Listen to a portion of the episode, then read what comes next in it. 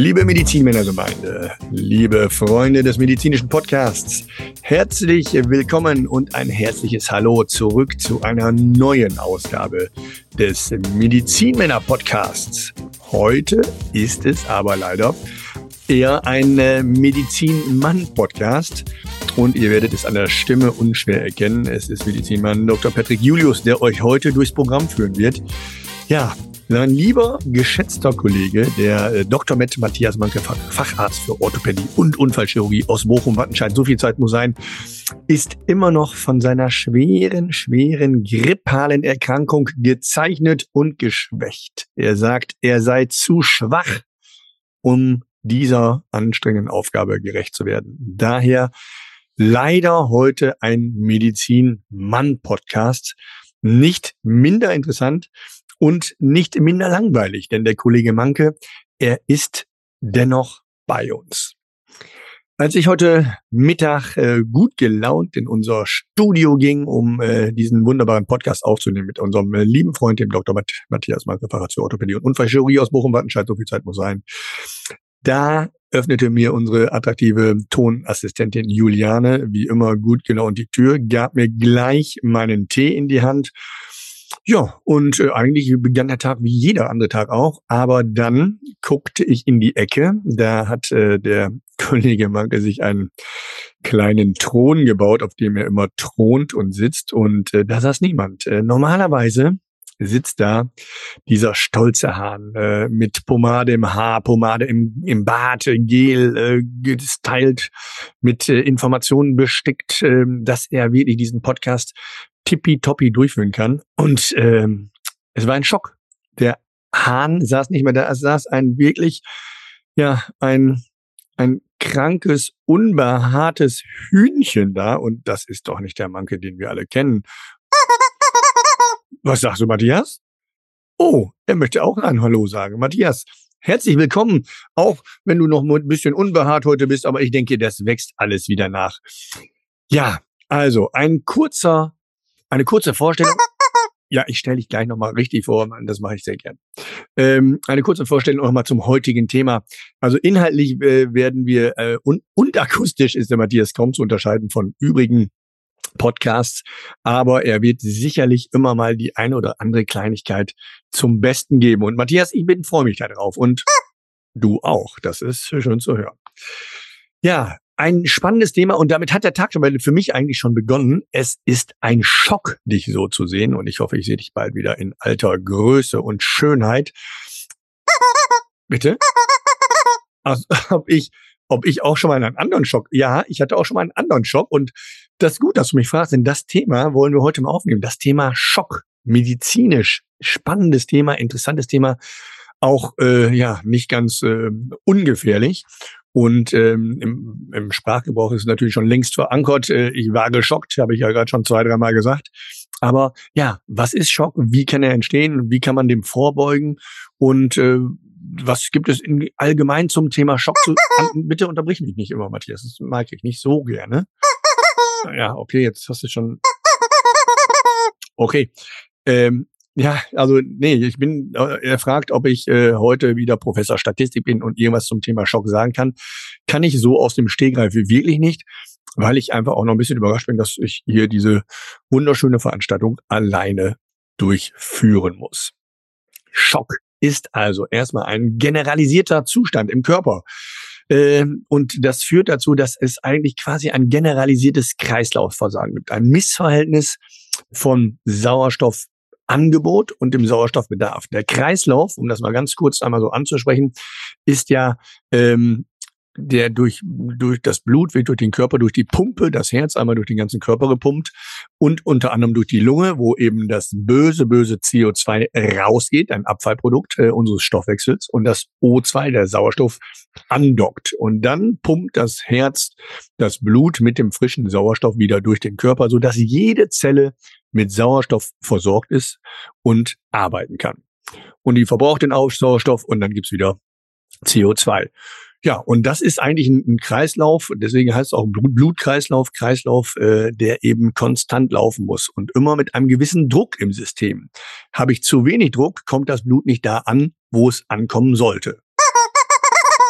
Ja, das ist richtig, Matthias, wie du sagst, das ist ähnlich wie äh, bei einer Toilette. Wenn ihr auf eurer Toilette sitzt, oben im ersten Stock und da nicht genügend Druck auf der Leitung ist, kommt kein Wasser raus. Beim Zähneputzen genauso oder ja, auch, auch beim Bidet, für die Leute, die es noch haben. In den 70er, 80ern war es ja sehr angesagt. Ich weiß gar nicht, wer heute noch ein Bidet hat. Aber äh, das ist auch da wichtig, auch insbesondere da wichtig, dass eben da Druck auf der Leitung ist. Und dann gibt es natürlich viele Ursachen, warum der Druck nicht mehr auf der Leitung ist. Und äh, diese Ursachen können wir zum einen mit, bei dem Bidet meinetwegen besprechen, aber vor allem beim menschlichen Körper. Wichtig ist eben, dass diese Durchblutung den Körper zu jeder Zeit optimal mit Sauerstoff versorgt. Und da gibt es natürlich ein paar äh, Regionen, die besonders äh, wichtig sind, mit Sauerstoff zu durch äh, mit Sauerstoff zu versorgen. Ja, ja, die Muskeln, richtig, die Muskeln sind wichtig. Äh, der Bart, ja, der Bartwuchs, auch die kleinen Zellen brauchen auch ähm, brauchen auch Sauerstoff, um zu wachsen. Das ist richtig. Ähm, nein, es, äh, aber ein paar, es gibt noch etwas Wichtigeres als Bartwuchs. Kurz, also kurz vor dem Bartwuchs steht es noch. Und das ist natürlich die Durchblutung des Gehirns. Das Gehirn muss natürlich jederzeit mit Sauerstoff und Nährstoffen, insbesondere mit Glucose, mit Zucker, äh, durchblutet äh, und versorgt sein. Und das ist ganz, ganz wichtig. Und dann gibt es natürlich viele andere Organe. Das Herz selber braucht immer eine optimale Durchblutung über die Herzkranzgefäße, die schwirren um das Herz herum und versorgen es eben diesen Muskel. Da haben wir den Muskel, Matthias, den du gerade angesprochen hattest, mit Blut. Und ja, dann haben wir noch ein paar schöne andere Organe, die Leber, die Nieren. Das sind also alles vitale Organe natürlich, die versorgt werden müssen. Und wenn diese Versorgung nicht mehr stattfindet, dann kommt es zu Problemen. Das wissen wir alle, wenn das Gehirn ein bisschen kurze Zeit keinen Sauerstoff hat, äh, dann haben wir natürlich relativ schnell einen Blackout und sind weg. Wenn die Leber und die Nieren längere Zeit keinen Sauerstoff bekommen, werden sie Schaden davon nehmen. Das Herz mag das gar nicht, wenn das nicht ordentlich durchblutet wird und äh, die Herzkranzgefäße zum Beispiel verstopft sind, somit kein Blut, kein Sauerstoff an die Muskeln kommt, dann haben wir richtig einen Herzinfarkt. So, so weit wollen wir, der kann natürlich auch, da können wir es gleich vorwegnehmen, der Herzinfarkt kann auch zu einem Schock führen. Natürlich, ne, durch die Blutung funktioniert nicht mehr, die Pumpe funktioniert nicht mehr. Und dann haben wir den sogenannten kardiogenen Schock, also den Schock, der vom Herzen ausgeht. Das wäre zum Beispiel bei einer, beim klassischen Herzinfarkt. Ne? Herz pumpt nicht mehr richtig oder andere akute Erkrankungen führen zu einem kardiogenen Schockzustand. So, und beim Schock ist eigentlich immer dasselbe da. Ich hatte eben schon gesagt, die Gesamtkörperfunktion äh, wird wirklich ähm, gefährdet. Lebensgefährlicher Zustand, lebensgefährliche Gefährdung der Vitalfunktion durch eine nicht adäquate Durchblutung der Organe. Und äh, das kann eben dadurch dazu führen, dass eben, schon, das weiß aber, wenn ich aber auch, genau, wir hören uns das gleich an, ähm, das kann dazu führen eben, dass äh, der Körper reagiert und versucht natürlich dieses, dieses Drucksystem wieder hochzufahren, eben wie auch auf der Leitung äh, für unser Bidet. Und ähm, das macht er, indem er natürlich versucht gegenzusteuern. Und wenn das Herz in Ordnung ist, kann es gegensteuern, indem es eben schneller äh, schlägt und somit die, äh, die, die Pulsfunktion hochgeht. Komme ich gleich aber noch mal ein bisschen drauf zu sprechen. Ja. Ja, es gibt verschiedene Schockarten und da wollte ich gerade in einem Schockform, wollte ich mal drüber sprechen. Es gibt also zum einen den Volumenmangelschock. Das ist so das Klassische. Äh, irgendeiner Ja, zum Beispiel fährt ihr mit seiner Harley Davidson über den Fuß, offene Fraktur, es blutet aus der Arterie und blutet und blutet und entweder habe ich es nicht gemerkt oder man hilft mir nicht und es blutet langsam raus. Wir haben fünf, sechs Liter Blut im Körper. So, wenn ich ähm, nach zwei Litern steht der Schock schon an. Ich brauche nicht äh, das Gros meines Blutes zu verlieren, meines Körpervolumens zu verlieren. Da geht schon, äh, da reicht schon ein, äh, ein Viertel, ein Drittel, also ein Drittel auf jeden Fall. Beim Viertel merke ich auf jeden Fall schon erste Schockzeichen. Und das heißt also, der Körper hat weniger Blut zur Verfügung, weniger Volumen und arbeitet dagegen. Der Puls geht hoch, er versucht, das Herz schlägt schneller um das Blut, was noch da ist, schneller durch den Körper, durch die Lunge zu pumpen, damit ich auch schneller das alles mit Sauerstoff anreichern kann und somit eben den Körper weiter mit Sauerstoff äh, versorgen kann. Wenn ich dann aber nicht äh, reagiere, dann fängt der Körper an zu zentralisieren. Dann sagt er, ich mache die Peripherie dicht und benutze das Blut nur noch für meine lebenswichtigen Organe hier im Zentrum und im Kopf. Das heißt, die Peripherie die, die Arme, die Beine, die Durchblutung wird weniger. Und äh, wenn ich eben diese Blutung nicht stoppen kann, und das kann man natürlich bei, wenn man draußen im Feld ist, kann man es wirklich machen durch eine Kompression. Deswegen ganz wichtig, wisst ihr alle von Autounfällen und so weiter, Kompressionsverband, Verband, damit eben die Blutung sistiert, damit die Blutung aufhört zu bluten, damit man nicht weiter Volumen verliert. Das ist ganz, ganz wichtig. Dann kann man zum Beispiel die Füße hochlagern. Auch das ist eine Anti-Schocklage, Füße hoch, so dass das Blut, was jetzt noch in den Beinen ist, versickert ist, wieder zurück ins Zentrum kommt. In dem Moment, wo es um Leben und Tod geht, ist es nicht so sehr wichtig, dass mein dicker C gut durchblutet ist. Das, da kann ich auch ohne leben. Aber ich kann schlecht ohne Gehirn leben. Ja, nicht alle, aber die meisten können es ganz gut. Äh, ohne Gehirn wird's schwierig. Also das möchte ich immer am Leben halten. Die Organe will ich am Leben halten. Deswegen Füße hoch, Schocklage. Füße hoch, Volumen zurück zum Zentrum. Ganz, ganz wichtig. Wärme drauf, aufpassen, dass man nicht auskühlt. Auch das sind Schnellfolgen, die wir auch nochmal beim Thema Erste Hilfe ansprechen werden. Ja, dann gibt's noch andere Schocken. Allergischer Schock, auch ein ganz klassisches Thema. Äh, allergische Reaktion ist eigentlich eine, eine übertriebene Reaktion des Körpers auf irgendein Allergen, auf irgendeinen Stoff, auf irgendein Mittel. Und äh, dadurch bekomme ich dann auf einmal eine allergische Reaktion, die bis hin zum Schock führen kann. Die Gefäße in der Peripherie, in den Beinen, in den Händen werden weit, das Blut versackt dort und fehlt im Zentrum. Gleiche Situation, der Blutdruck geht runter, der Puls geht hoch, der Körper versucht massiv dagegen anzugehen und wenn ich ihm dann nicht helfe, habe ich ein Problem, dann kann er es selber nicht hinkriegen. Deswegen auch da wieder die Anti-Schocklage ist wichtig, aber da kann ich natürlich auch medikamentell ein bisschen hinterhergehen. Ja, richtig, Matthias. Adrenalin. Ne, das schüttet der Körper sowieso aus, aber das reicht meistens dann nicht.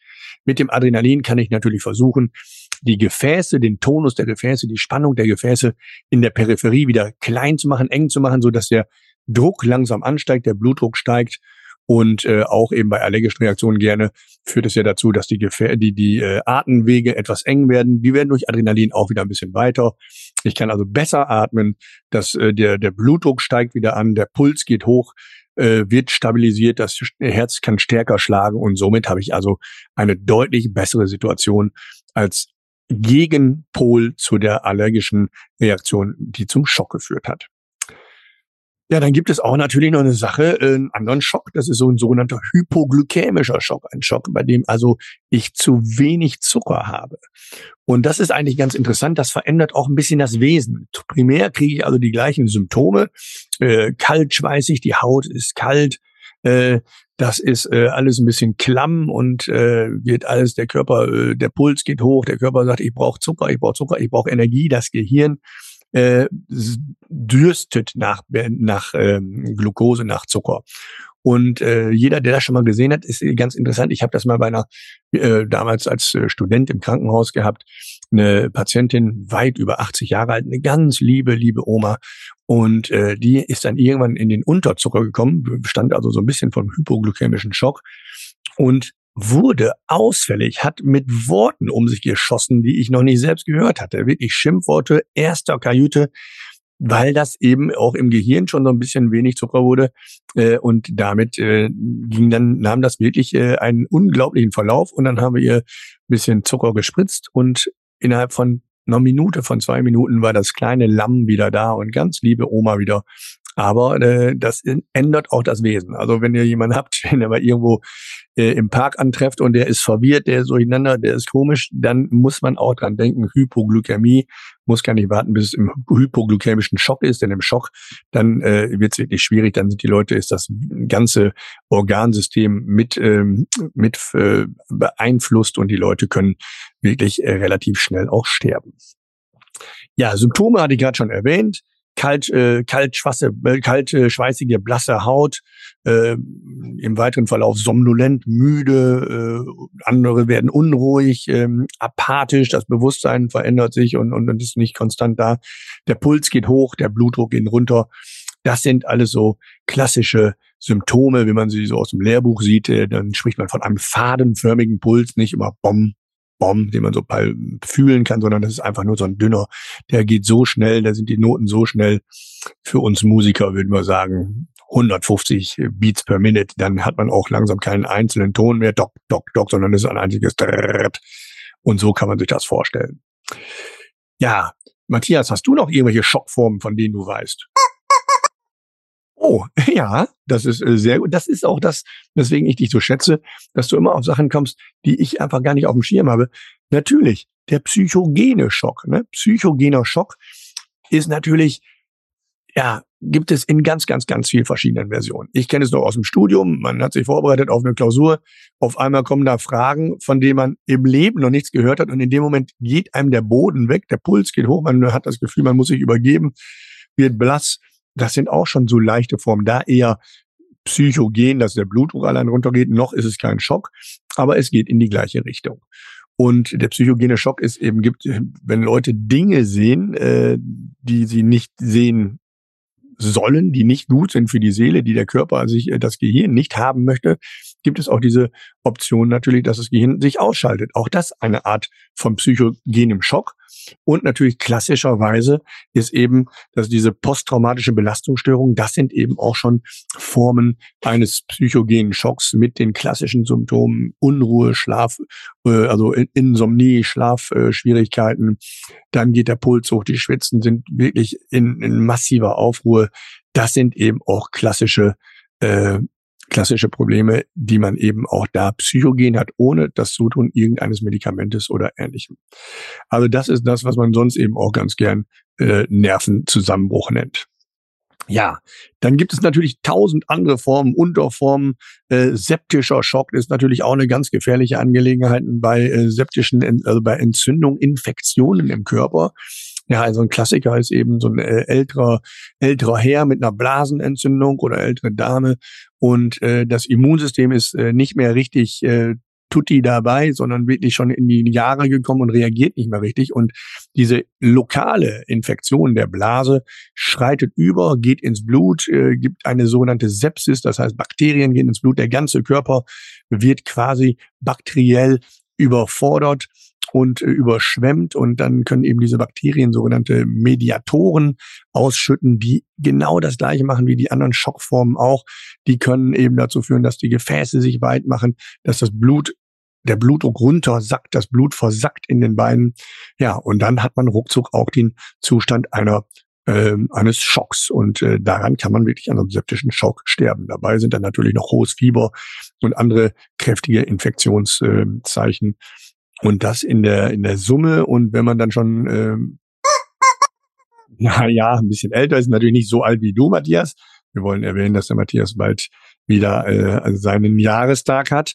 Und ähm, ja, aber man muss schon ein bisschen älter sein und irgendwie so ein bisschen angeschossen, ein bisschen schwach. Das ist natürlich das, äh, was natürlich die Sache für so einen Schock einfacher macht. An Therapien, was haben wir an Therapien? Natürlich das Wichtigste, die Vitalfunktion zu sichern. Das hatte ich gerade schon gesagt. Füße hoch, Volumen muss rein. Das körpereigene Volumen muss genutzt werden.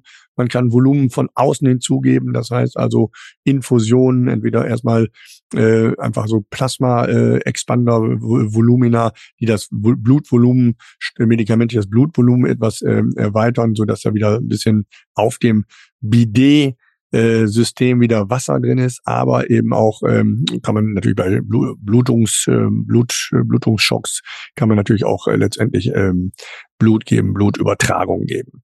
Dann muss man natürlich immer auf die Atmung achten. Dann haben wir das Adrenalin für Leute, die eben bekanntermaßen allergisch und äh, anaphylaktisch, das heißt mit so einem starken Schock reagieren.